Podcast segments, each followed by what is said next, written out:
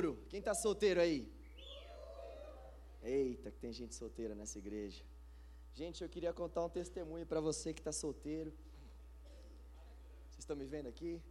A esperança para você. Eu conheci a minha joia rara aqui no canal Jovem. Somos frutos desse lugar.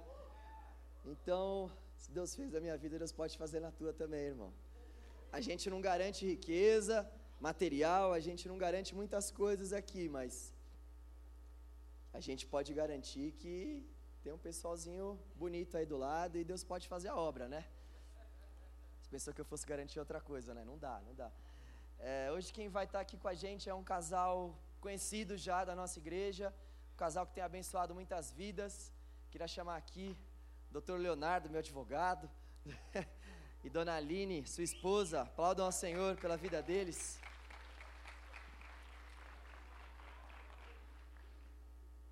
Esse homem abençoa a minha vida demais.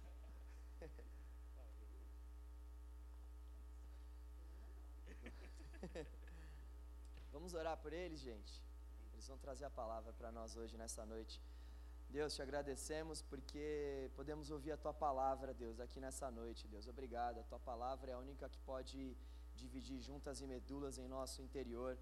Tua palavra é a única fonte de vida, Senhor, que pode quebrantar o nosso ser, Deus, que pode nos mudar por inteiro, Senhor. Nós queremos no poder que há no teu evangelho, Pai. Nós queremos no poder que há na tua palavra, Deus. Use, Senhor, os teus filhos para trazerem a tua palavra nessa noite. Use, Senhor, os teus servos, Pai, para que nós sejamos ministrados pela tua palavra por meio da vida deles.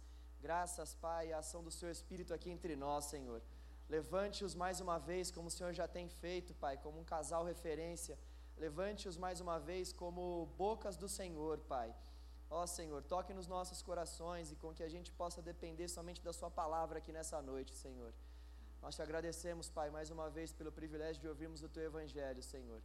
Fale conosco mais uma vez, nós te pedimos, Deus. Somos gratos a Ti, Pai, pela Tua palavra e pelo sacrifício de Jesus na cruz. É em nome dele que oramos. Amém.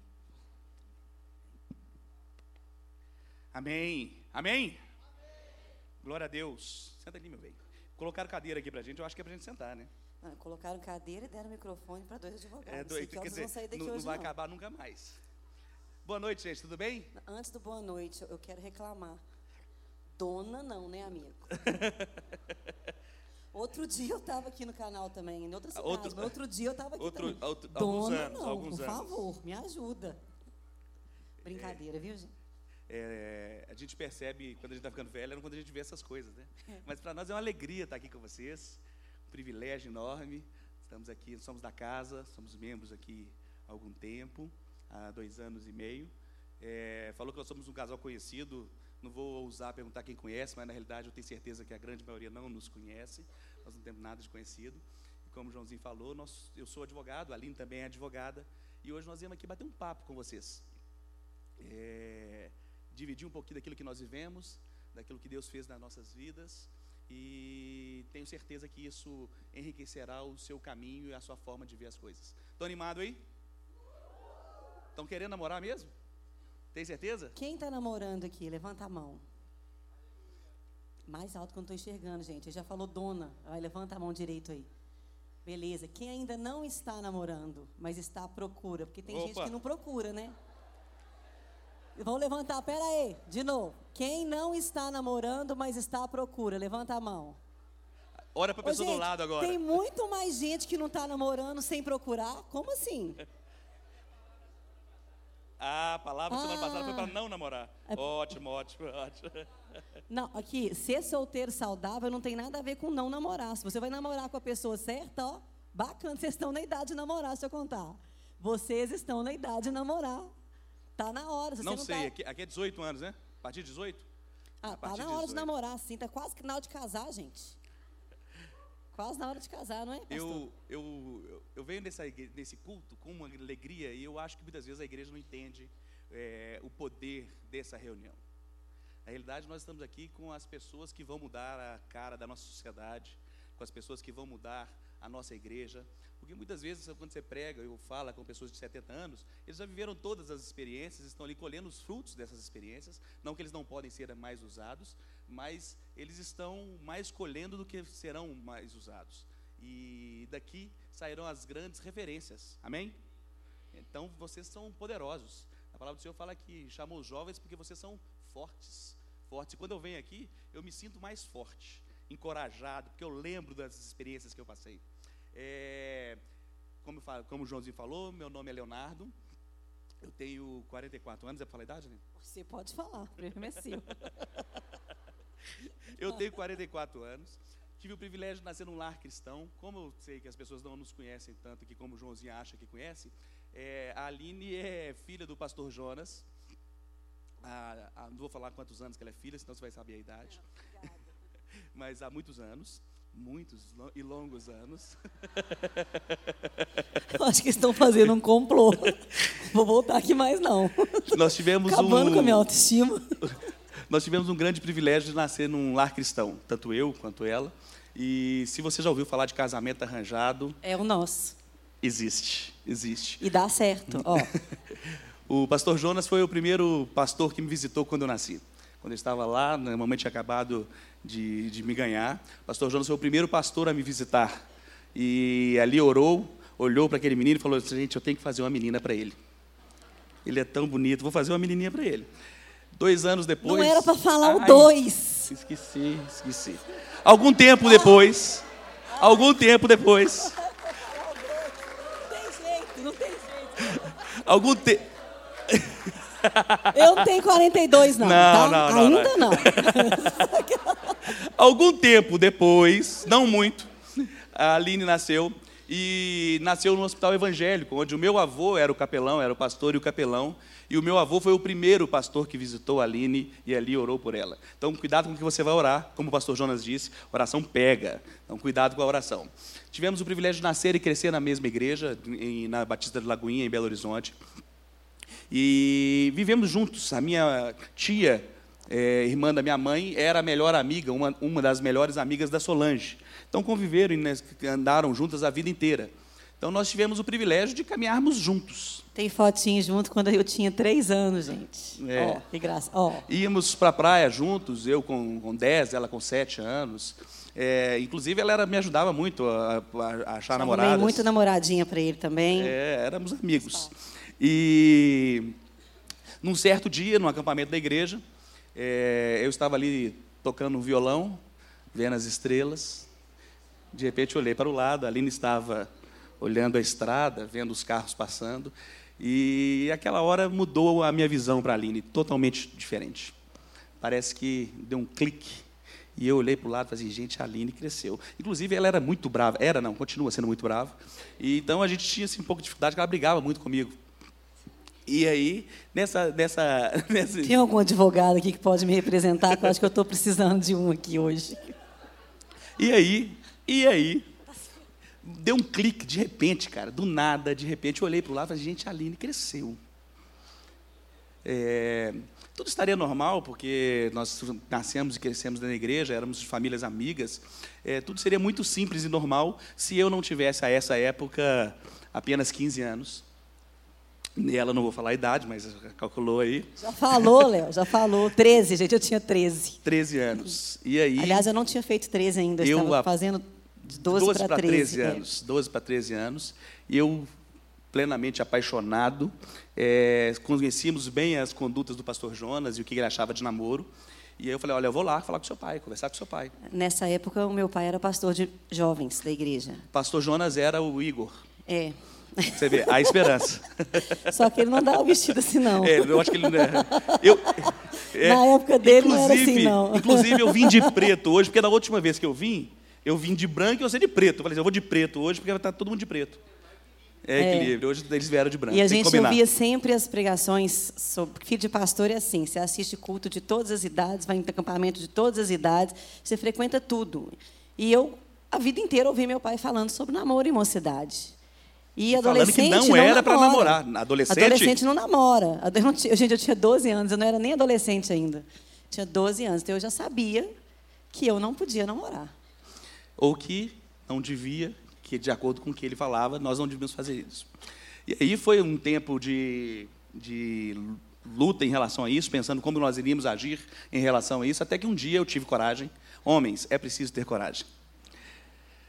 E às vezes está faltando coragem nessa geração. É preciso ter coragem. Acabou um culto, eu cheguei no final do culto, virei pastor Jonas, falei, pastor Jonas, é, eu gostaria de falar com o senhor. E aí, ele com aquela cara, o pastor Jonas já foi bravo, gente. Hoje ele é muito manso. Ele virou para mim e falou assim: é, na terça-feira eu atendo por ordem de chegada. É óbvio que ele sabia o que estava rolando. E se ele pudesse, ele não me atenderia e simplesmente me mataria. Inclusive, foi na mesma época que eu batizei, nós batizamos juntos. E eu ficava com muito receio de ele falar, irmão Léo, e irmão Léo, conforme a sua pu, eu achei que eu não iria se levantar nunca mais, eu iria realmente morrer. Aquilo seria mais do que um símbolo para mim, mas não foi.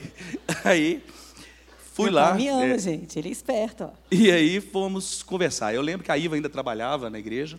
A Aline me ligou um dia antes e falou assim: não vai, que o papai não vai deixar. Eu falei: eu vou, eu vou. A Iva trabalhava na igreja, então parece um cenário de hoje em dia, né? A Iva me ligou, falou: pode vir que ele está tranquilo hoje de manhã, vai dar tudo certo. A família toda torcendo, todo mundo torcendo. Cheguei lá às 14 horas para conversar com o pastor Jonas. E foram duas horas e meias de conversa. Eu tentando convencê-lo que eu deveria namorar, e ele convencendo que eu não deveria namorar, que não era a hora para namorar. Eu não preciso falar para você quem venceu, né? É óbvio que foi ele que venceu, determinou que não era o momento de namorar, e mas que nós já estávamos caminhando juntos nesse momento. E ele falou assim: olha, vocês podem continuar caminhando juntos. Nós vivíamos na mesma igreja, estávamos dentro do mesmo ministério.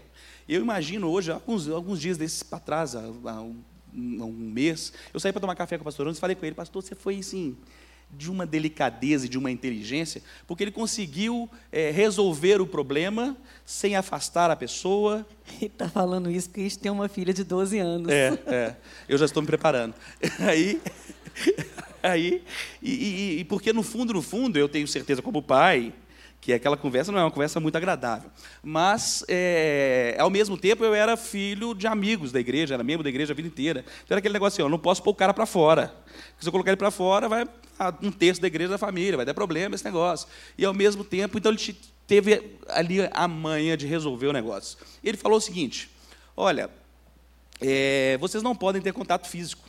Vocês podem continuar se conhecendo. Inclusive, a Aline tem crescido, estou vendo que esse tempo que vocês estão conversando, que, que a, eh, quer dizer, jogou comigo, né? É, a Aline está tá, tá estudando mais, está crescendo. Então, é muito prudente, bom que vocês continuem conversando. Você pode continuar frequentando a minha casa, mas eu não quero contato físico. Vocês não vão ter contato físico. E aí foi, eu falei, pastor, mas não tem jeito de não ter contato físico, que é aquele negócio e tal. E eu com 15 anos, e nós inventamos a corte sem saber. Se você já ouviu falar da corte. Eu tinha 13, gente. Me dá uma dor no peito quando eu lembro disso, vocês não têm noção. E aí, depois da, daquela conversa, acabou a conversa, ele virando para mim e falou assim: Olha, a Aline não está pronta para você. Deixa eu preparar a Aline para você. O dia que ela estiver pronta, eu te aviso. Aí eu levantei na mesa, estendi a mão para ele e falei: Então está combinado. Eu vou aguardar até o dia que o senhor falar que ela está pronta para mim. E saímos dali, conversei com ela, né, mantivemos o relacionamento, foi uma ligação telefônica complexa, a Aline chorando do outro lado do telefone, não sei se ela lembra, e eu chorando também do outro lado. E eu tenho certeza que lembra, não sei se lembra dos detalhes, até do exemplo eu lembro que eu dei da bola. Você lembra do exemplo da bola? É. E ela falou o seguinte: olha, já que o papai não deixou, você pode tocar a sua vida. Se que você pode, você pode namorar, eu que não posso. E eu falei: não, eu vou te esperar. E e fez toda a diferença na nossa vida. E eu falei, vou esperar. Ela falou assim, não, mas pode tocar sua vida? Eu falei, não, é, isso é como se fosse uma bola, um brinquedo, ou qualquer situação na vida de uma pessoa. Quando você é, é, é tira, você pode não sentir falta daquela situação. Então, você, você substitui uma bola por outra bola, você não vai sentir falta da sua antiga bola. Se você substitui um brinquedo por outro brinquedo, um jogo por outro jogo, nem sempre você sente falta. E aí eu falei, não, não, não, eu vou esperar e vamos aguardar esperando. É óbvio que eu tinha certeza que isso duraria três meses. É, durou quase isso, tipo três anos. Foram três anos. Foram três anos de espera. E a Solange virava para a gente e falava. E por isso que eles não chamaram para falar de namoro, porque o nosso namoro eu não posso falar que durou dez anos, porque a Aline briga comigo. Não pode. É enrolação, viu? Você está namorando dez anos, você fica esperto que alguém está te enrolando, viu? esse prazo todo durou nove anos e oito meses, é, até o dia do casamento, do, do noivado. Não, casamento. Do casamento, nove anos e oito meses, aí casamos, é verdade. É bom que ela corrija as datas, tá vendo? E aí, é, depois de, de, três anos, a Solange virava para mim e falava assim: Léo, vai lá agora, que agora eu estou sentindo que ele vai deixar. Vai lá conversar, que agora ele vai deixar. E todo mundo, eu falei assim: não, Solange, é, o meu trato com ele é que ele viria falar comigo. Aí a Solange, desse jeito não vai sair nunca. Ele tinha 15, 16 anos nessa época, 17, 18. Né? Não, 18, né? É, eu estava, eram três anos mais ou menos, então eu estava com mais ou menos 18 anos. E, ela falava assim: ó, vai lá conversar que agora ele vai deixar. E eu falava: olha, é, é, o combinado foi que ele me falaria, Solange, não eu falaria com ele. Então, se, se eu estou indo até ele, significa que Solange que ali não está pronta. Ele que tem que vir falar comigo. E, e éramos, era legal porque nós sentávamos no culto, gente, nesse período, e a gente não podia ter contato físico. Então a gente. É, não podia dar mão, né? Não podia dar mão. E a gente andava na igreja, numa igreja de 5 mil membros, nos vigiando. Pastor, né? Todo mundo olhando, porque todo mundo sabia. Todo Toda mundo igreja, sabia todo da mundo, história. Nós estamos orando por vocês, vai é, dar certo. Nunca contei tá? para ninguém, mas não sei como é que todo mundo descobriu isso. E aí a gente sentava assim ao lado um do outro na hora do culto e fazíamos assim, ó. Ficamos Tática. três anos assim. Foram três longos anos assim. E torcendo para o irmão do lado não vem entregar. Ele saía né? do culto até torto, né? Porque a perna de tanto ficar. A perna não podia mexer, a perna ficava até, até dormente. Mas, depois de três anos, a Aline teve uma estratégia, aí que você vê a delicadeza da, da mulher. Né? É, eles são muito novos. Na nossa época, tinha uma propaganda, não sei se alguém vai, conhece. Não se esqueça da minha calóia. Alguém conhece a propaganda? Pois é. Vocês têm a mesma idade da gente. É. Para quem não conhece a propaganda, era o seguinte: o menininho colocava vários bilhetinhos pela casa falando para o pai assim: Papai, não esqueça da minha calói. Papai, não esqueça da minha calói. Um dia eu assisti a televisão, vi essa propaganda e falei assim: hum, já sei como eu vou fazer. Aqui em casa a gente sempre teve o hábito de no Natal eu podia escolher o presente que eu quisesse. Sempre pude escolher meu presente de Natal. Aí era final do ano, meu pai virou para mim e falou assim: Presentão. O que, que você quer de Natal esse ano? Aí eu falei: Posso escolher? Ele falou: Pode. Eu falei: Posso mesmo? Isso, ela já tinha 15 anos. Não, eu tinha 16, 16. 16, isso tudo. É, já tinha já já estava quase uma idosa já. Posso escolher mesmo? Ele falou assim: pode, se meu dinheiro pagar. Eu falei, não, o que eu quero não vai te custar nada. Falei, o que, que você quer? Já era assim, advogado, Eu né? quero o Léo de presente de Natal. Aí ele, muito sabiamente, falou comigo assim: Eu não posso te dar o que não é meu. Típico do pastor Jonas, né? Eu não posso de, dar o que de pronto resolveu o problema. Aí eu falei assim: Não, mas você sabe o que eu estou falando. Você entendeu o que eu estou falando. Eu quero namorar. Ah, depois de conversa, vai escolher seu presente, desconversou. Beleza, sim foi. Eu fui para o meu quarto e mobilizei a minha família inteira. E para quem não sabe, eu só tenho quatro irmãos então, e uma mãe. Então todo mundo lá em casa Iva, participou. Ádila, todo Anne, mundo. Alisson. Todo mundo, minha mãe também. Eu comprei quilos de papel, canetinha, tudo que você puder imaginar, e eu fiz bilhetinhos e eu coloquei dentro de tudo que meu pai tocava. Então, dentro de todos os pares de meia, dentro de todas. Ele, ele usava prendedor de gravata na época, todos os prendedores de gravata dele tinham bilhetinho, dentro de todos os pares de sapato, dos bolsos de todas as calças, paletó, todo lugar que ele ia, que ele encostava, ele achava um bilhetinho meu. E eu tive uma criatividade tão grande, eu não lembro mais como é que era, mas eram bilhetes diferentes. Tinha musiquinha, tinha tudo. Fazia cartazes, pegava pela casa. Aí ele chegava em casa para dormir, estava lá em cima do travesseiro dele um bilhetinho meu. Ele ia escovar dente, tinha um bilhetinho meu enrolado na escova de dente dele. Então eu precisei de uma equipe uma bacana, né, para poder dar conta de fazer isso. Várias vezes a gente estava na igreja assim, ele estava pregando, ele ia pregar e abrir a Bíblia. Bíblia, caía um papel no chão, ele pegava, ele ficava assim, olhando o papel. Pai, eu quero o Léo de Natal. Aí ele só lia assim, aí guardava e custava se recompor para poder começar a pregar. E assim foi durante uns dois meses, diariamente renovando todos, porque ele tirava, eu colocava outro. Ele tirava, eu colocava outro. Eu tinha, a minha equipe era bacana, pra, funcionou legal. Chegou no dia de Natal, como sempre, eu ia à casa dela, fui à casa do vô, do vô Pingo, pai da Solange. Cheguei lá, estava todo mundo olhando para mim com uma cara diferente, sabe? Só eu que não sabia, né? Eu, foi o Natal mais estranho da minha vida. Porque todo mundo olhando para mim, tipo assim, sabe, sabe quando todo mundo sabe de alguma coisa que você não sabe? E eu me sentia assim, já ficava com vergonha, porque era a família dela, não era a minha família ainda. E aí, é, ninguém Ele é falou é nada. Eu sou muito tímido, eu luto contra a minha timidez. E aí, no final do, do jantar, eu antes de ir embora, o pastor Jonas vira para mim e fala assim: Léo, o que você vai fazer amanhã? Nada, pastor. O que o pastor fala, te pergunta o que você vai fazer, você fala que nada, né? Você está sempre à disposição, né? Naquela época não dava tempo nem de desmarcar, porque hoje tem WhatsApp, telefone. Né? E aí ele falou: Não, eu gostaria de fazer uma reunião com você amanhã à tarde lá em casa. Eu, você, a Solange e a Aline. Desse jeito. Aí eu falei: Tá bom, pastor, tá bom. Aí todo mundo foi embora. Eu já tinha carro nessa época. Aí fui embora, todo mundo, e aí, da família, o vô, abraçando, e sei o quê. Não entendi nada, não tinha celular, não tinha como trocar mensagens, não tinha como saber nada. No outro dia nós tivemos uma reunião, uma longa reunião, onde ele passou as regras do namoro. Ele nos permitiu e, e, namorar e falou várias coisas. Não vou tentar ser rápido, porque foram dez anos, né? Depois de três anos de corte, quem não sabe o que é corte, foi isso que eu fiz, seu que inventou. É. A gente não podia ir ao cinema. Meu pai tem algum problema com cinema. não descobri qual que é, não não podia ir ao cinema, eu não podia andar de carro sozinha com ele. Ele falou: já que você tem carro, você já está andando de carro aí, é. a minha filha não anda de carro com você. Sozinha. Sozinha. Então, é, a gente podia, até então, enquanto eu fiz a corte, eu podia acabar o culto, eu podia sair com ele numa boa, não tinha problema nenhum. Com a turma da igreja. É, não tinha hora para chegar, não tinha nada. No aí... dia que ele deixou eu namorar, ele me fez virar menos que Cinderela, porque meu horário era 11h30. Falo, pai, nem Cinderela. Cinderela meia-noite, né? O meu era 11h30. E eu só podia sair se algum dos meus irmãos, gente, meus irmãos, a Adila é três anos mais nova que eu. Eu tinha 16, ela tinha 13. Ela saía eu com a minha de 13 anos pendurada no meu cangote para poder namorar. Então eu só podia sair assim.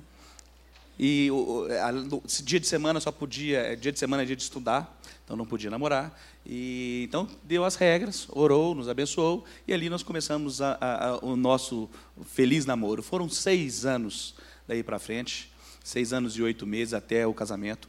E nós podemos dizer que nesse período nós é, tínhamos muitas situações. Eu me lembro, por exemplo, ali eu morava longe, morava num bairro muito simples de Belo Horizonte, longe, e eu me lembro seguinte, é, dormir na casa um do outro era algo assim inadmissível.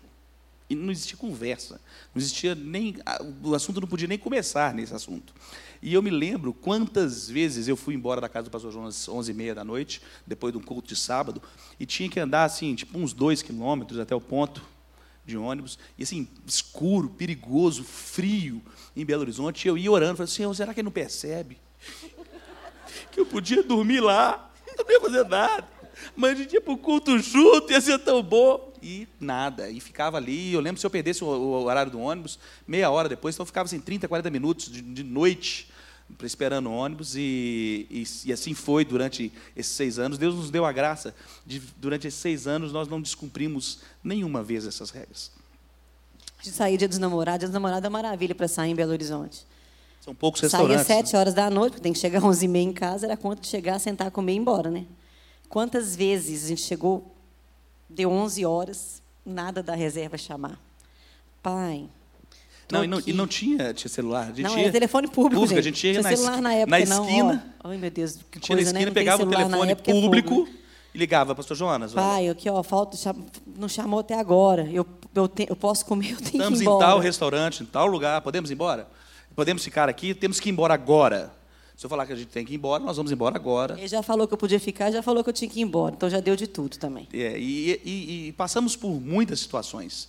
É, depois de, desse tempo todo de namoro, o pastor Jonas, um belo dia, recebeu o convite para vir para cá. E veio para a Igreja Batista do Povo. Nós já tínhamos aí algum, nove anos de, de relacionamento. E eu ainda tinha 24 anos de idade. Tava, não tinha formado ainda. Quem tem mais de, 20, mais de 24 anos, levanta a mão aqui. Homens. Quem tem menos? E Meninas. Aí? Quem tem mais de 22? Quem tem até 22? Ó, oh, estava casada nessa época. E interessante essa, essas atitudes nós tomamos daí para frente. É, me lembro, por exemplo, nessa época, para buscar a Aline no, no, colégio, dia de semana, porque o combinado era que não ia dia de semana. Hã? Faculdade. Era faculdade. É, buscar a Aline na faculdade, é, eu ligava para o pastor Jonas, no telefone falava, pastor João, estou pensando em buscar a Aline hoje no colégio. Não falei nada para ela ainda. É, posso ir buscá-la no colégio? Faculdade. Faculdade. Posso buscá-la na faculdade? É, ele falou, pode, pode buscar. E isso eu falava com ele antes de falar com ela, para não criar uma rixa na família, para que ela não brigasse com o pai. É, e ele falava, não, pode ir. E, Belo Horizonte é uma cidade menor do que São Paulo, a Lagoinha era gigante, então é, é, é eles, pastor João chegava na igreja e alguém falava assim, ah, vi a Aline e o Léo em tal lugar. Todo mundo sabia de tudo da nossa vida, a gente era vigiado o tempo todo. Então, nós tomamos a atitude sempre de falar tudo 100% das vezes. E quando o pastor Jonas resolveu vir para cá, foi convidado, aceitou o convite, Deus o chamou. É, eu me lembro que eu pensei assim, cara, agora tem que resolver esse negócio. E eu estava começando a trabalhar, estava fazendo faculdade ainda, e juntei minhas reservas, falei assim, olha, é preciso ter coragem. E aí o homem foi lá, sentei com o pastor Jonas, lembro que eu levei o meu talão de cheque, abri a minha vida financeira para ele no café da tarde, e falei olha, as condições que eu tinha, o que eu podia fazer. E falei, olha, já que o senhor está indo embora, é, não dá, depois de tanto tempo, nós vamos terminar ou nós vamos casar. Não dá para namorar depois de seis anos, a Aline ir embora. E eu queria saber o seguinte: o senhor nos abençoa, se você está no momento certo, porque o senhor está mudando de igreja, está um momento de mudança na sua vida. E ele falou assim: não, está tudo bem. E eu falei: olha, não tinha falado com a Aline ainda, gente. Eu não tinha pedido a Aline em casamento. Não estávamos nem noivos. E eu falei: olha, pastor, inclusive eu não quero ficar noivo, não. Quero casar rápido, porque é, já tem seis anos de namora, nessa época era nove anos com os três anos de espera, né? A igreja toda, você ficar mais seis, um ano de noivado, parece que, parece que dava aquela sensação que a gente estava enrolando a situação. E ele falou assim, não, não, primeiro assim, filha de pastor tem que ficar noiva, e vocês vão ficar noivos pelo menos seis meses. Segundo, porque é, nós estamos mudando, e as pessoas podem falar que nós estamos mudando por causa disso, por causa de alguma situação em relação ao relacionamento. Então, vocês vão ficar noivos, é, eu acho que pode, está no momento certo. Eu abençoo vocês, está no momento certo. Nessa mesma conversa que eu tive com ele, eu me lembro do talão de cheque, porque eu abri o talão de cheque, eu tenho esse talão guardado até hoje. Eu entreguei a folha de trás do talão de cheque e falei assim, pastor, então, é, como o senhor falou que tem que ser seis meses de noivado, marca a data do noivado. Ele pegou, ele falou assim: a Anne está em Londres, vai voltar daqui a alguns meses de Londres. Eu gostaria que vocês esperassem a Anne voltar de Londres para fazermos o noivado. Pode ser no dia tal, marcou dia 12. 17, dia 17. Dia 17 de dezembro, é, ele marcou a data e nós fizemos um almoço do para o século passado. Do século passado, é realmente do século passado. e aí, logo depois disso, eu falei, olha, agora o senhor marcou a data de noivado, marca a data do casamento. Ele marcou a data do casamento. E eu me lembro que depois que nós fizemos isso, ele me abraçou, nós, eu estava ali com olhos marejados. Ele falou assim, agora vai lá conversar com a Aline, para ver se ela vai aceitar namorar, casar com você.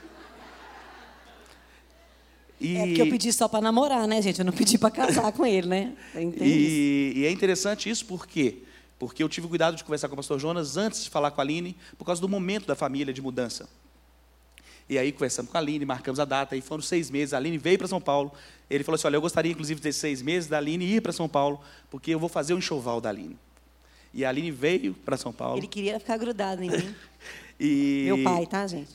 Depois de, de, de seis meses, a Aline voltou para nós casarmos em Belo Horizonte. Saíram alguns ônibus daqui de São Paulo, da igreja. Foi uma festona, um culto lindo. É, a primeira coisa que o pastor Jonas falou comigo quando eu cheguei no altar foi: Você venceu. Foram longos anos. É, comemoramos essa semana, é a semana do Dia dos Namorados, é propícia para o assunto. Comemoramos essa semana 28 anos que nós comemoramos a data de Dia dos Noivados, do Dia dos Namorados. É, no próximo mês nós completamos 19 anos de casados. Tem 19 anos que nós nos casamos, foi uma decisão acertada na minha vida e foi uma experiência longa que eu pude aprender muito com isso. É, espero que você não passe esse tempo todo que eu tive que passar, mas quanto mais burro a gente é, mais tempo a gente tem que apanhar para ver se a gente aprende. Então, eu acho que tem um pouco a ver com a minha ignorância, tem a ver um pouco com a minha forma de lidar com o meu eu. Então, foi uma forma que Deus foi me amarrando ali, me apertando, e me apertando, e tratando, e não foi simples, mas deu certo. Quer falar alguma coisa sobre isso? Eu gostaria de ler um pedaço da Bíblia para vocês, uma partícula da Bíblia, para podermos fazer uma pequena aplicação disso na Bíblia para vocês. Vamos lá? Você lê? 14, Mateus 14, 22. E logo Jesus compeliu seus discípulos a entrar no barco e passar adiante dele para o outro lado, enquanto ele despedia a multidão. Pode continuar. Até qual? E despedida a multidão, ele subiu para o monte para orar à parte. E vindo à noite, ele estava ali sozinho. O barco, porém, estava já no meio do mar, agitado pelas ondas, porque o vento era contrário. Mas à quarta vigília da noite, Jesus foi até eles andando sobre o mar. E enquanto os discípulos o viram andando sobre o mar, eles perguntaram-se, dizendo: É um espírito? E gritaram de medo. Imagina. Mas imediatamente Jesus falou com eles, dizendo: Tende bom ânimo, sou eu, não temais. E Pedro respondeu e disse: Senhor, se és tu, manda-me ir ter contigo sobre as águas. E ele disse: Vem. E Pedro, descendo do barco, andou sobre as águas para ir até Jesus. Mas ele, vendo que o, forte, que o vento era forte, teve medo. E começando a submergir, clamou, dizendo: Senhor, salva-me. E imediatamente Jesus, estendendo sua mão, segurou-o e disse-lhe: Ó oh, voz, ó oh, voz de pequena fé, por que tu duvidaste? E eles, e eles subindo ao barco, o vento cessou. É, essa passagem é interessante. E na quinta-feira eu estava orando, essa semana, pensando o que eu poderia falar para você sobre namoro. E, Deus me deu essa passagem. Eu achei interessante porque não tem nada a ver com namoro, né? Primeiro que você não vai achar para falar sobre namoro no, na Bíblia. Isso tem a ver por causa da questão cultural. Naquele período as pessoas não se davam em namoro, mas sim se davam em casamento. Então era o que acontecia naquela época. E, então você não vai achar falando de namoro na Bíblia. Eu, eu achei interessante isso, e até pensei comigo, eu, se eu falar isso na igreja, o povo vai achar que quando eu estou falando de namoro e de casamento é porque estou falando de tempestade, né? Pode ser. Mas não é exatamente por isso, não. Na realidade, e eu achei engraçado, e fui, eu comecei a orar, e falei assim, mas por que isso? E onde que está isso? E Deus me levou a entender um pouco do relacionamento de Pedro com Jesus, e aí tem a ver com relacionamento. Namoro, relacionamento. E tem a ver com um pouco de cinco aspectos que foram fundamentais no nosso namoro e será fundamental para a sua vida em vários aspectos. Tá? Primeiro coisa, não tem jeito de você acertar o alvo se você não sabe o alvo. Qual é o alvo do namoro? O namoro é feito para quê? Qual a finalidade do namoro? A finalidade do namoro cristão é o casamento. A finalidade do namoro cristão não é outra coisa senão o casamento. Você não namora para fazer sexo. Você não namora para fazer outras coisas, para simplesmente passar um tempo com a pessoa porque você está sozinho. Você namora porque você tem a finalidade de casar. Você pode até não casar com aquela pessoa, mas não era esse o objetivo ao iniciar. Você não estava brincando com aquela pessoa. Então é fundamental você conhecer o alvo. O alvo do namoro de um cristão é o casamento. Essa é a finalidade. E durante esse período de namoro, o que você vai fazer? Você vai conhecer a pessoa. O namoro é exatamente para você saber quem é aquela pessoa, você conhecer os sonhos dela, você conhecer a família dela. Será que você vai conseguir se adequar àquele jeito de ser da família? Talvez a família da sua futura esposa seja como a, aquela família lá, da grande família da televisão, aquele negócio estranho. E talvez não te caiba nessa família, talvez você não se enquadre aquele estilo do Agostinho, aquilo talvez possa não combinar com você. E aí, é, nesse tempo de namoro, nasce é exatamente isso, para você conhecer qual o objetivo, para que, que serve o seu relacionamento? Será que vai, os sonhos dela com, com, é, convergem com os meus sonhos? Será que os objetivos de vida dela convertem, com, convergem com os meus objetivos de vida? Será que é aquilo que ela está fazendo, por exemplo, na época de namoro, a Aline queria ser juíza. Pensava assim, não, eu vou ser juíza. E eu também pensava naquela época que seria juiz. E aí ficávamos nós assim, se eu fosse juiz, ela não poderia ser juíza. Ela teria que abrir mão dos sonhos dela. Ou morar separado, né? Ou morar Casamento separado. bacana esse. Porque você faz um, um, uma, um, um concurso de magistratura e vai para algum lugar do país. Então você vai conhecendo sonhos, objetivos. Esse é o objetivo do casamento. E é interessante do namoro. E é interessante nessa passagem da Bíblia tem cinco pequenos aspectos que eu vou ser muito rápido para vocês e objetivo. Primeiro aspecto é, é uma das únicas vezes que Jesus dá uma ordem. Jesus não precisava dar ordem a ninguém. Jesus convencia com seu jeito de andar. Jesus convencia as pessoas pelo seu jeito de olhar. Jesus convencia as pessoas e elas andavam consigo, não é porque ele ordenava. Mas nessa passagem bíblica, Jesus vira para os seus discípulos e os ordena a ir para um lugar. Os ordena. É uma das poucas vezes na Bíblia que você vai ver isso. Jesus ordenando os seus discípulos fazerem alguma coisa. E ali existe um princípio de autoridade. Os discípulos foram para o barco. Os discípulos passaram por uma situação diferente. Eles estavam vindo de dois grandes milagres. Primeiro, da, da, da, multiplicação de pães. Então, eles deviam estar maravilhados com isso. E também, há pouco tempo, tinham passado por uma tempestade, mas com Jesus no barco. Essa experiência era diferente. Jesus nos deu uma ordem. Ali nós estamos falando do princípio de autoridade. Se eu não tivesse observado o princípio de autoridade do pastor Jonas, que era o meu pastor, e da minha família, tudo teria sido diferente. Se eu tivesse desafiado esse princípio, tudo seria diferente. Existem alguns versículos na Bíblia que falam sobre esse princípio de autoridade, e eu não vou pedir para vocês abrirem, só vou citá-los rapidamente. É, Colossenses 3, 20. Vós, filhos, obedeceis em tudo a vossos pais, porque isto é agradável ao Senhor. Eu lembro de uma frase que a mamãe falava comigo, que era a seguinte: Filho, o seu pai, errado, está certo. Guarde isso. Filho, o seu pai, errado, está certo.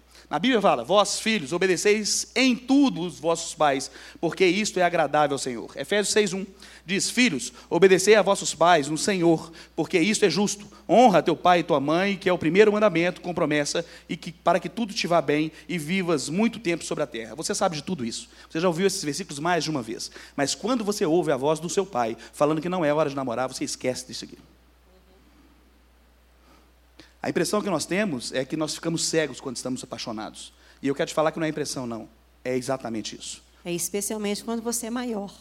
Porque se você é maior, você, mais... você é responsável por você. Então, como assim eu não posso namorar? Observe o princípio da autoridade. Depois desse princípio da autoridade dos pais, é importante você saber ter o princípio da autoridade dos seus pastores. Antes de namorar e antes, depois que o seu pai conversar com seus pais, converse com o seu pastor. O seu pastor conhece aquela pessoa com quem você vai namorar e ele não vai, não se engane, eu sou de família de pastor. Ele não vai te contar tudo que ele sabe daquela pessoa. Mas se ele te falar para não namorar, cara, sai fora. Sai fora. Ele sabe que aquela pessoa bateu na última namorada, espancou e tirou aquela pessoa da cadeia. Ele sabe da família, como é que está vivendo. Ele sabe dos problemas de outras situações que ele não vai te falar. Estou citando algumas coisas, mas existem várias situações. Talvez até uma simples do Espírito Santo virar para ele e fechar o coração do seu pastor, da sua liderança, falando: olha, não é essa pessoa. Então, ouça o princípio da autoridade. Busque essas coisas. E é fundamental a autoridade. Por quê? Porque eu fiquei imaginando os discípulos naquele momento onde as, as, as, as ondas levavam o barco para um lado para o outro. A primeira coisa, talvez, que eles pensaram era o seguinte: nós estamos nesse lugar aqui, mas nós viemos aqui porque Cristo nos mandou. Eles estavam debaixo de uma submissão.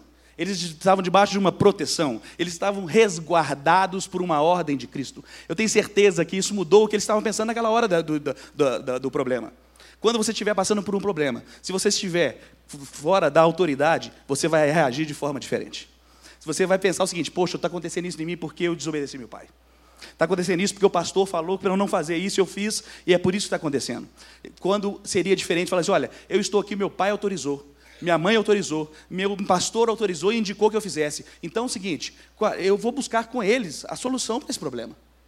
E vai buscar com, ele, com eles a solução. Você tem é, costas largas, tem como pedir auxílio. É exatamente o que os discípulos fizeram. Eles fizeram o quê? É o segundo tópico, a escolha. Eles escolheram clamar por Jesus. E eles estavam num momento diferente, porque Jesus não estava no barco. O segundo momento importante na sua vida é a escolha. E por isso que quando eu comecei a falar no culto de hoje sobre a questão de estar aqui hoje, é uma fase fundamental na vida, porque tudo o que eu sou hoje, eu escolhi nessa, quando eu estava sentado na cadeira igual você. Eu escolhi a minha profissão, eu escolhi casar, eu desenvolvi meus sonhos. Você é, e não se engane, aquilo que você escolhe ser. A escolha é algo fundamental. Quais as escolhas que você está fazendo? Quem você está escolhendo? Não se engane, as más companhias corrompem, corrompem. Não se engane. Onde você tem procurado? O que você tem procurado? Quem você tem procurado? As escolhas fazem toda a diferença. Em Deuteronômio 30, 19 diz: Clama o céu e a terra para registrar hoje, contra vós que coloquei diante de vós a vida e a morte, a bênção e a maldição. Portanto, escolhe a vida, para que a tua semente possa viver. Você vai escolher quem você vai casar. Você vai escolher quem você vai casar. É lógico que se você escolher uma pessoa que talvez não fosse a ideal para você, Deus vai te abençoar. E Deus não vai te alargar. Deus é Deus apesar da gente. E Ele não vai te abandonar. Mas a escolha é sua. Deus vai realizar os seus sonhos os seus desejos. Cuidado com o que você vai escolher. Cuidado com o que você vai escolher. O terceiro ponto é: as pessoas são diferentes e reagem de forma diferente. Estava lendo aquele mesmo barco, vários discípulos, e eles reagiram de formas diferentes. João, por exemplo, que era o queridinho, ficava quietinho, talvez eu fique imaginando que estava morrendo de medo. Tomé, a gente não sabe, mas imagina que Tomé estava assim: o que, é que nós estamos fazendo aqui? Vai dar tudo errado. Essa, a onda vai nos descobrir, nós vamos morrer. O que, que vai acontecer? Tomé estava ali, talvez com medo. E as pessoas, de repente, eles viram alguém. E para eles foi como surgiu como se fosse um fantasma. Eles não viam, se eles não, se eles imaginavam que era fantasma, porque os olhos não podiam ver quem era. Eles não viam. De repente veio uma voz. E essa voz encheu o ouvido e o ambiente. E é interessante que uma voz pode encher o ambiente, mesmo quando ele é, seja um ambiente turbulento. E aquela voz gerou no coração deles que mestre. Eles reconheceram a voz. A gente só reconhece a voz de quem a gente conhece e de com quem a gente anda. Só reconhece a voz de quem a gente conhece e de que a gente anda. E ali Pedro reconheceu aquela voz e ele teve uma atitude diferente dos outros. A atitude dele foi ali: Mestre, se é tu, se é você mesmo, quer dizer, eles não estavam vendo, ele tinha dúvida. Mestre, se é você mesmo, peça que eu vá junto às águas até encontrar vocês, até encontrar o Senhor. É interessante esse ponto, porque a escolha de Pedro foi diferente da escolha dos demais. A atitude dele naquele momento é diferente. Um dos grandes problemas que nós temos quando nós estamos namorando é achar que a pessoa com quem nós estamos tem que agir do jeito que você quer que ela haja. Deus criou a pessoa de uma forma totalmente distinta da sua forma. Não significa, essas coisas que a gente ouve, os, os opostos se atraem, isso é uma mentirada danada. Tem nada disso. Na Bíblia não fala nada sobre isso. Na Bíblia fala que Deus imprimiu em você um caráter, um estilo de vida totalmente diferente. Você é único. Você é único. Não tem ninguém parecido com você. Então a pessoa que está do seu lado, o seu namorado, o seu noivo, o seu marido, não vai agir como você agiria. Todo dia eu e a Aline temos que nos treinar sobre isso, porque a forma de eu agir é diferente dela. A forma de eu escrever uma frase é diferente dela. Nós podemos falar a mesma coisa, mas falaremos de forma diferente. Cada um reage de uma forma diferente. E é óbvio que a forma que você vai reagir depende da questão da confiança. Por que Pedro tomou essa atitude? Por que Pedro tomou essa atitude? Porque ele confiava em quem cria. Ele sabia em quem ele cria. Ele sabia que ele queria. Confiança é relacionamento, é um dia após o outro. É você andar do lado dele. Ele estava andando com Jesus e viu o seguinte: olha, eu já estava no barco uma vez com Jesus e o mar veio para nos cobrir, e de repente o que aconteceu? Jesus parou a tempestade. Nós estávamos no meio de uma multidão e todo mundo estava com fome, e de repente Jesus pegou a, a, os cinco pães e os dois peixes e multiplicou, e todo mundo se fartou, e sobrou esse tanto. Eu tenho confiança. Aprendi com o pastor Jonas muito cedo que não existe é, 99% de confiança. Ou você confia, ou você não confia. Não é possível um relacionamento sem confiança. Nutra confiança no seu relacionamento. Nutre, nutra confiança com a pessoa que está do seu lado. Não questione. Tem uma prática muito terrível que é dar um tempo. Vamos dar um tempo. Vamos desligar. Vamos terminar. Nós nunca terminamos. Quem nos falou isso foi o pastor Jonas e Solange. Falou assim: olha, nós, vocês não devem terminar. Porque se for para terminar, que seja uma vez. Que a sua palavra tenha valor que você não acorde todo dia de manhã e fale assim: ah, hoje eu quero terminar. Que sua palavra tenha valor. Nutra confiança naquela pessoa. Tenha uma caminhada de confiança. Porque, independente da cidade que ele estiver trabalhando, independente da situação que ele está passando, você vai confiar naquele que está do seu lado. Nessa mensagem, nós lembramos da confiança. E, por último, eu quero dizer que você não terá soluções para tudo. Graças a Deus por isso. Você não terá soluções para tudo você não terá respostas e vai resolver todos os problemas. Por mais que você treine, tem muita coisa que você não vai conseguir fazer. E isso é o melhor de sermos filhos de Deus. É sabermos que nós não conseguimos fazer tudo, mas que apesar da nossa imperfeição e da nossa dificuldade, Ele pode vir e resolver esse problema. O último versículo que nós lemos, no versículo 32, diz exatamente sobre isso. Diz o seguinte: E subindo ao barco, o vento cessou. Não adianta você planejar todo o seu namoro, escolher a pessoa certa, mas não deixar Jesus entrar no barco do seu namoro. Não confie em você demasiadamente. Tenha receios, porque se você confiar de você demais, você vai cair. Eu não sei se você sabe, quem morre afogado é quem sabe nadar. Quem acha que é muito bom e confia demais, morre. Morre. Peca. E, e, cada vez que você se envolve nesse relacionamento, se torna mais difícil, você fica mais cego para tomar as decisões corretas. Cuidado. Normalmente as pessoas que morrem saltando de paraquedas são os grandes profissionais. Nunca, dificilmente é o iniciante. Porque o iniciante tem medo, tem medo. Permaneça tendo um temor no seu relacionamento. Saiba que você não terá resposta para tudo. E saiba que você precisa de alguém para entrar no seu barco. Se Jesus não entrar no barco da sua vida, no barco do seu namoro, no barco do seu relacionamento, nada vai para frente. Você precisa disso. Você precisa entender que você não é capaz de resolver todos os problemas da sua vida. E que você pode e deve confiar em Jesus. Coisa mais linda de poder ser filho de Deus é a certeza de que aos seus ele dá enquanto dorme. Talvez a sua experiência de família tenha sido frustrante. Talvez você tenha visto na sua casa é, um pai que não era um bom marido. Eu tenho amigos que, que se casaram e nunca tiveram filhos e falam que não querem ter filhos porque a experiência dentro da casa foi tão ruim. Eles viam o pai batendo na mãe. Talvez a sua vida tenha, a história da sua família não tenha sido uma família ideal. Talvez o seu primeiro relacionamento, o seu namoro, tenha trazido marcas tão profundas em você, que você resolveu entender que um homem não presta. Ou mulher não presta. Elas traem. Relacionamento machuca. Eu me lembro que quando meus pais faleceram, e eu tinha uma dificuldade grande em olhar para os meus filhos, porque eu pensava o seguinte: para que que eu vou fazê-los gostar mais de mim? Porque um dia eu vou morrer. E eles vão sentir o que eu senti quando meus pais morreram. A mente humana é muito louca. E talvez você esteja assim, assim para que eu vou me envolver de novo? Talvez você esteja totalmente sem esperança. Talvez você esteja nesse momento vivendo um momento de relacionamento. E você está sem coragem de terminar.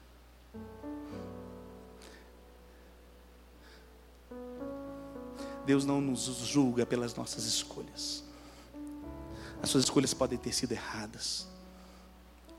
Aquilo que aconteceu na sua família pode ter te conduzido para um momento de trauma. Mas quando Jesus entra no barco, a tempestade para. Feche seus olhos comigo.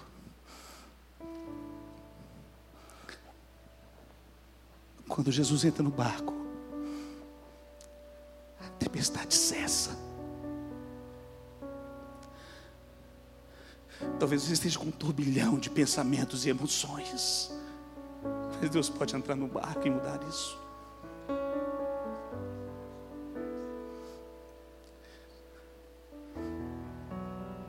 Esse é o seu momento com Cristo.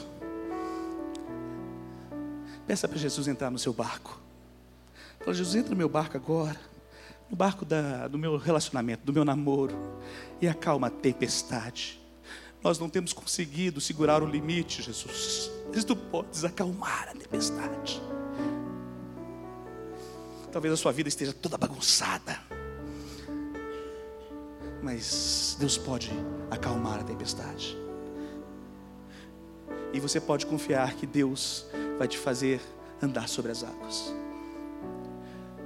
Senhor Jesus, nesta noite, nós queremos clamar que Tu entre no nosso barco, entra no nosso namoro, Pai, entra no nosso coração antes de tudo, e muda a história da nossa vida, Pai.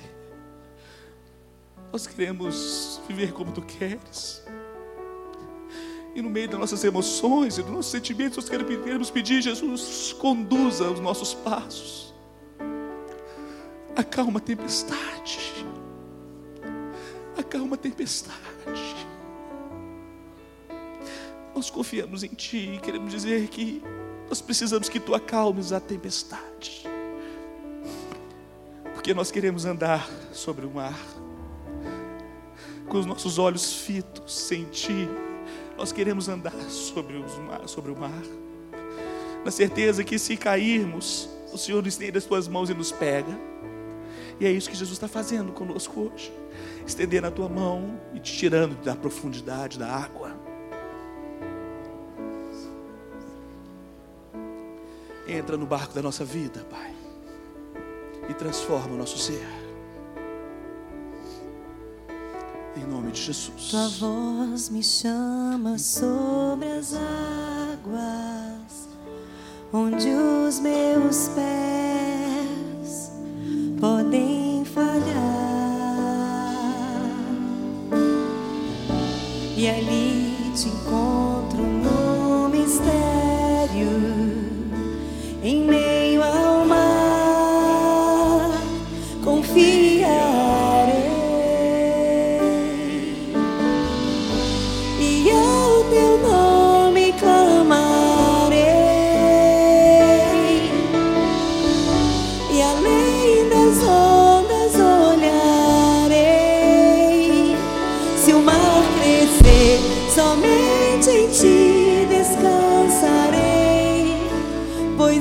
eu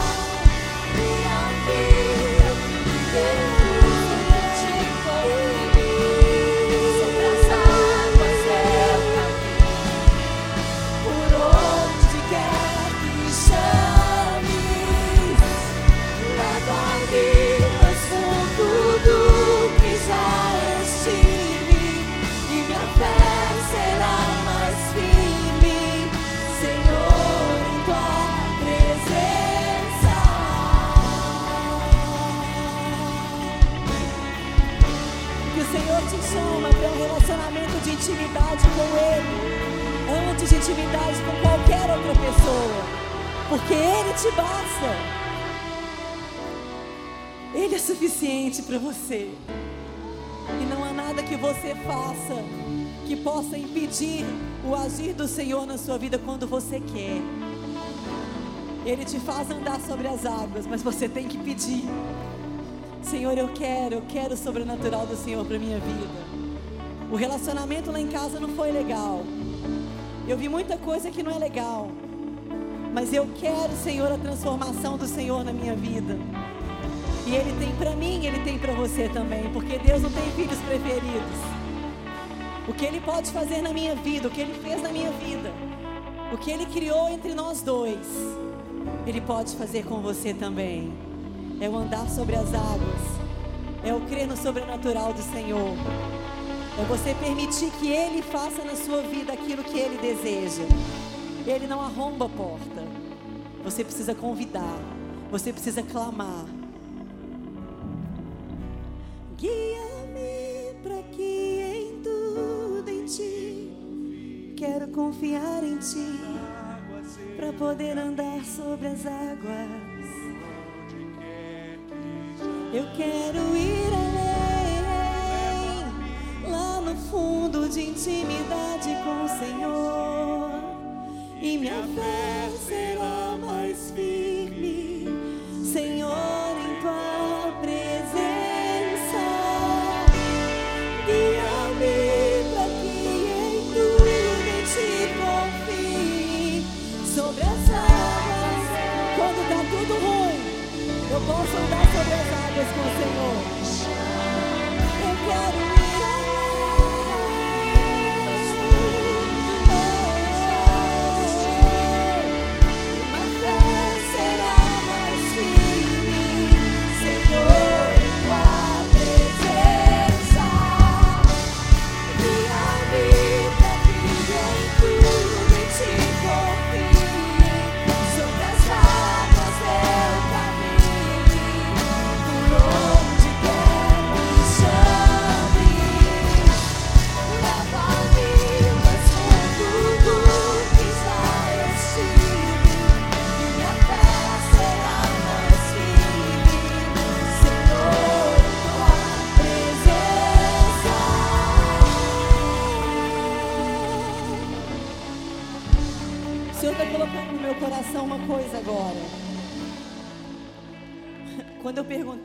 está procurando por namoro e não está namorando, a maioria de vocês levantou a mão.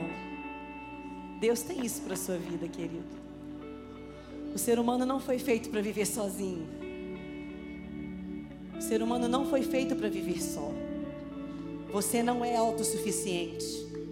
Você precisa de gente. Você precisa de pessoas do seu lado. Eu gostaria que agora você que tem uma dificuldade de relacionamento por alguma circunstância da sua vida, eu não quero saber o que, que é. Às vezes seu pai não foi um bom pai, sua mãe não foi uma boa mãe, você viu casamentos destruídos, você amou demais e foi ferido. Eu não sei o que aconteceu na sua vida para te fazer não querer um relacionamento. Talvez você esteja focado no momento profissional da sua vida. Isso faz parte. Mas a sua profissão não te completa. Que te completa é uma pessoa. O que te completa é um homem, é uma mulher. E você precisa disso para ser pleno no Senhor Jesus. Se você tem esse sentimento de amargura, de não é nem amargura, de eu não quero mais. Eu já sofri demais. Não é isso que o Senhor tem para minha vida. Toda vez que eu arrumo um namorado, minha vida vira um inferno. Toda vez que eu arrumo alguém para poder estar do meu lado, eu só consigo ter problema, problema, problema, problema. Eu começo a ter preocupações que no meu dia a dia eu não tenho. Não é isso que o Senhor tem para a sua vida. Ele tem para você uma vida de relacionamentos felizes. O que ele tem para você é um homem, é uma mulher de Deus separada para você. Mas você tem que procurar. Para andar sobre as águas, você tem que clamar: Senhor, aqui, ó, estou esperando o meu, estou esperando a minha. Eu gostaria que você levantasse sua mão no seu lugar se você tem algum tipo de dificuldade de relacionamento, se você simplesmente desistiu se você não quer mais namorar ninguém porque está ferido de alguma forma, ou se porque você acha que a sua profissão é mais importante. Eu gostaria que você levantasse, porque nós vamos orar por você nessa hora. Para quebrar todo o jugo do diabo que ele tem lançado sobre a sua vida, porque não foi para isso que você foi criado. Deus te criou para ser feliz com pessoas.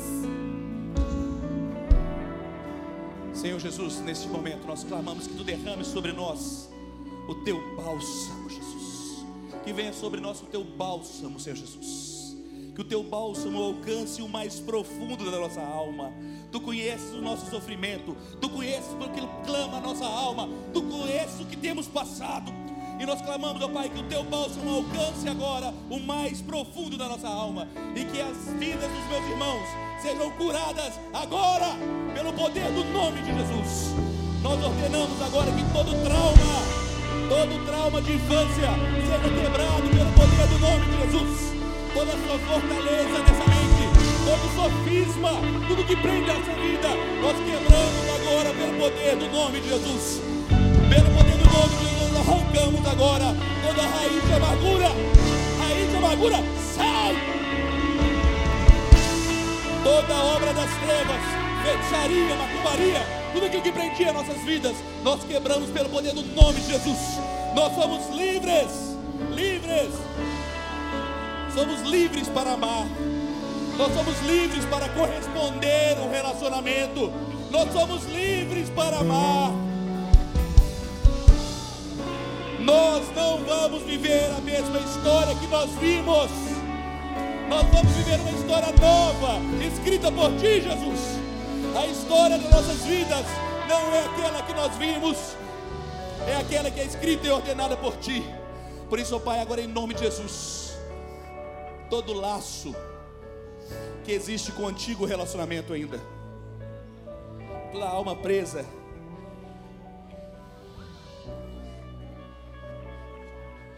presa naquela, naquele término, aquele término trouxe escuridão na sua vida. Ele cantará mais. Nós quebramos essa escuridão agora. Pai, sopra o teu espírito em nossas vidas e afaste da nossa vida essa escuridão. Essa escuridão que está sobre a nossa vida. Essa escuridão que está segurando o nosso relacionamento. Esse trauma. Faça novo, Pai. Tua palavra nos diz que nós podemos escolher entre a vida e a morte. Nós escolhemos a vida. Nós podemos escolher entre a bênção e a maldição. Nós escolhemos a bênção. E nós clamamos nessa noite.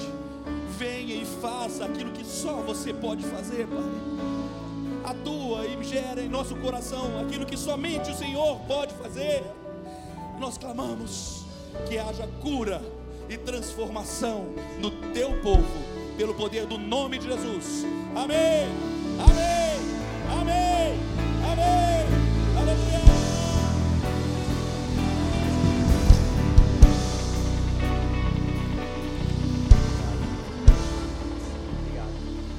Obrigado a esse casal maravilhoso.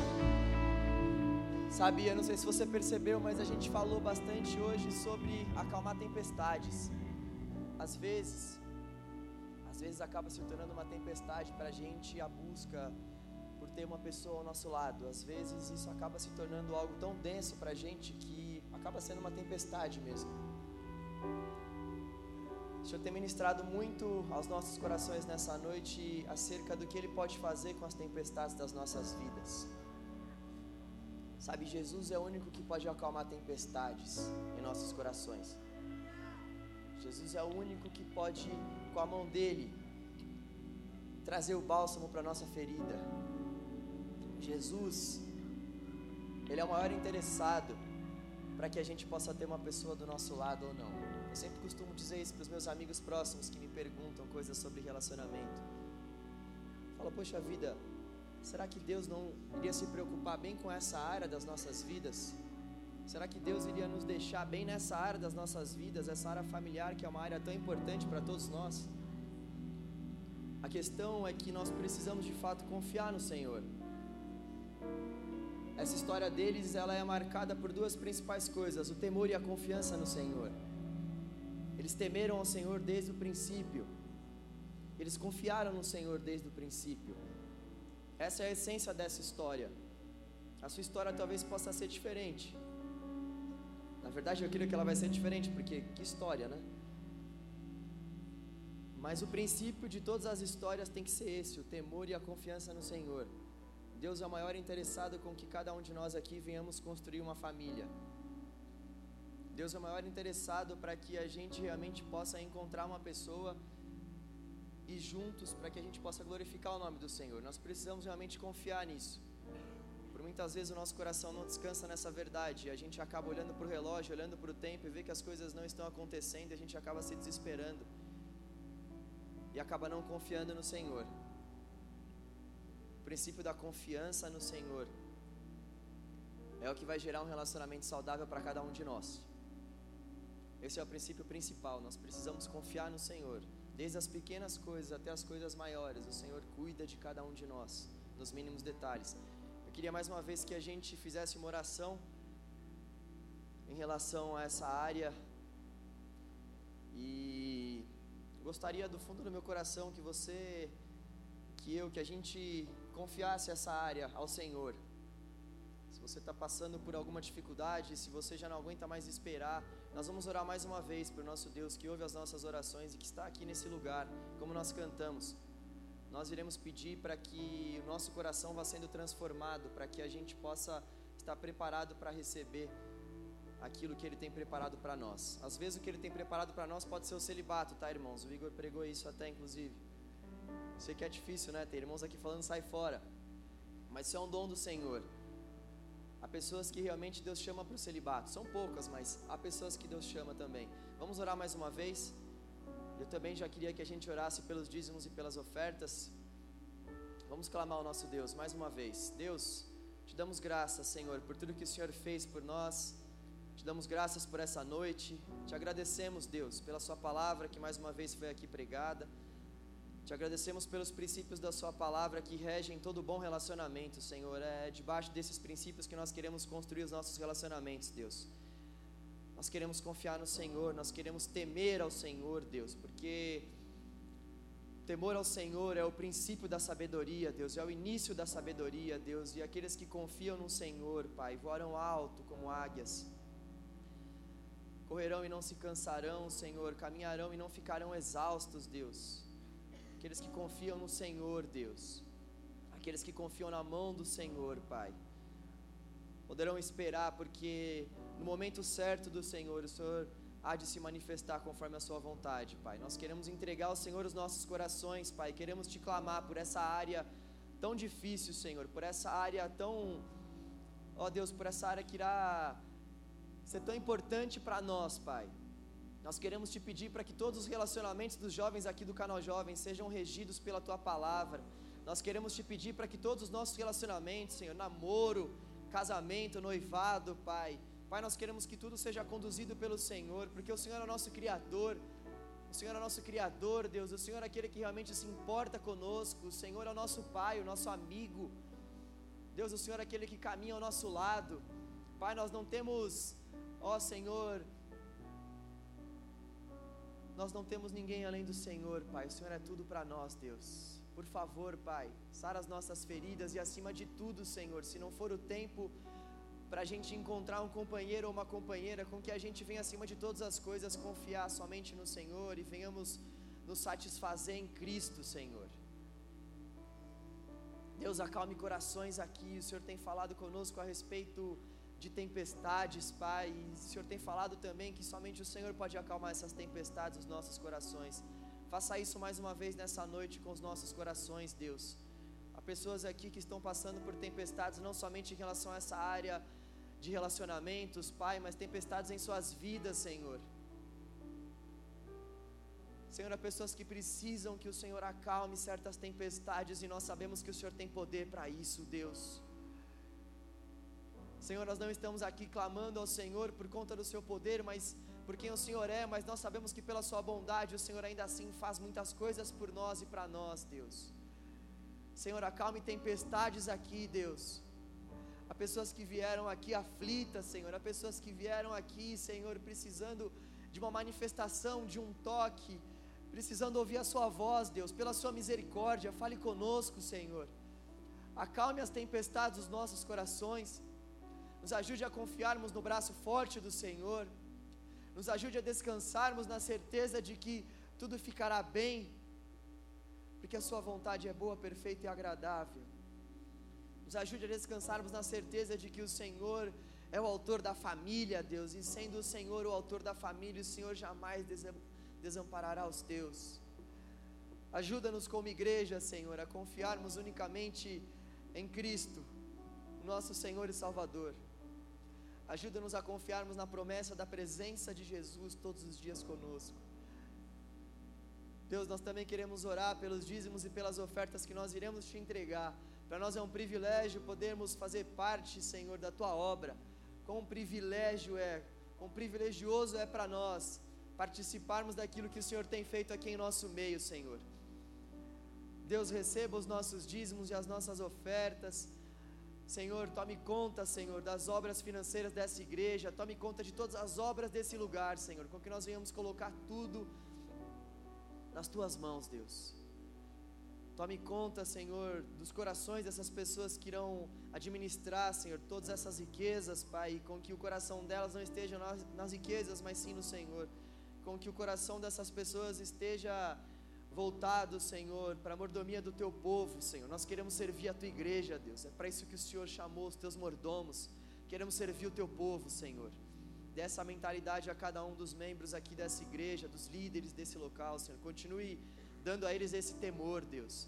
Te agradecemos mais uma vez, porque para nós é um privilégio estarmos aqui reunidos, Senhor, em Teu nome, Deus. Como é bom, Pai, podermos compartilhar a Tua palavra, podemos ofertar ao Senhor, podemos expressar nossa confiança em Ti, Deus. Obrigado por esse testemunho desse, desse casal tão precioso para a Tua comunidade, Senhor.